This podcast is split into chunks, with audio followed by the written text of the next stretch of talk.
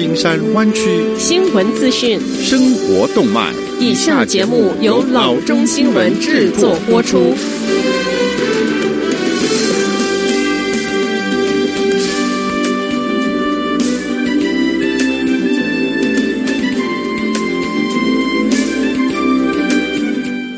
各位听众，大家好，欢迎来到老中广播电台的节目，我是君君。我们首先来关注今天的旧金山湾区地方消息。New York Times 一篇报道称，在 Lyft 所称的公司重组行动中，这一家总部 San Francisco 网约车公司将有近百名员工失去工作。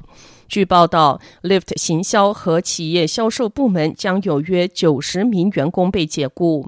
这一家拥有五千五百名员工的公司一位发言人告诉 Times，公司仍在成长，并计划在二零二零年招聘一千名新的员工。Times 说，这是 Lyft 自二零一九年三月上市以来首次裁员。竞争对手同样总部在 San Francisco 的 Uber 此前已经进行了多轮裁员。总计约一千人。下则消息：加州官员一月二十七日称，主管当局逮捕了十一名嫌犯，他们涉嫌从两个外州那儿做回收，然后再送到加州骗取回收基金，不法所得共约两百万元。据称，嫌犯在 Arizona 州和 Nevada 州收集空罐子和空瓶子，再运送到 Los Angeles 地区的回收中心，然后骗取这一些回收物的回收押金。那是非法行为，因为内华达州和亚利桑那州的消费者并不需要支付五或十分美元加州资源回收的押金，因此这些容器不符合退款的条件。加州司法部和 Cal Recycle 进行了为期四个月的调查之后，认定嫌犯犯有回收的欺诈、共谋和大额盗窃等罪嫌。在一月十三日到一月十七日之间，调查人员搜查令没收了一万七千六百六十九磅的铝、七千五百五十四磅塑料和两千四百三十磅空的玻璃饮料容器，赎回价值为三万八千。千八百九十九美元，但总体而言，当局说加州的饮料容器回收基金总共被骗了超过两百万元。下则消息，Oakland 市长 Libby Schaaf 以及其他市政官员周二启用一批新的社区小屋，助力解决城市日益严重的无家可归的危机。这批十九个新的小屋的场地靠近 Chinatown 和 Jack London Square 街区，位于 Oak 以及六街。它是二零一七年十二月城市推出小屋专案以来的第七个同类场地。Caltrans 以每月一块钱的价格。将这一个场地租给了城市，每个小屋有两张床，所以这批小屋将能够容纳共三十八人。全市小屋床位总数因此增加到两百三十二张。过去的小屋社区的费用是由 Kaiser Permanente 以及 Sutter Health 这样大型捐款者支付的。但是这个新的选址是在一百七十多位 Oakland 居民的个人捐款帮助之下完成的。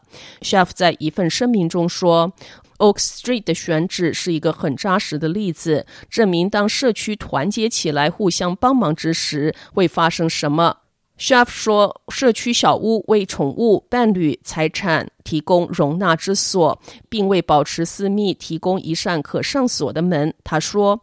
绝缘层可以阻隔噪音和天气的影响。每个小屋都有一个用于手机充电的低压电源插座。Schaaf 说，社区小屋是一种紧急干预设施，从街道到住房的临时桥梁。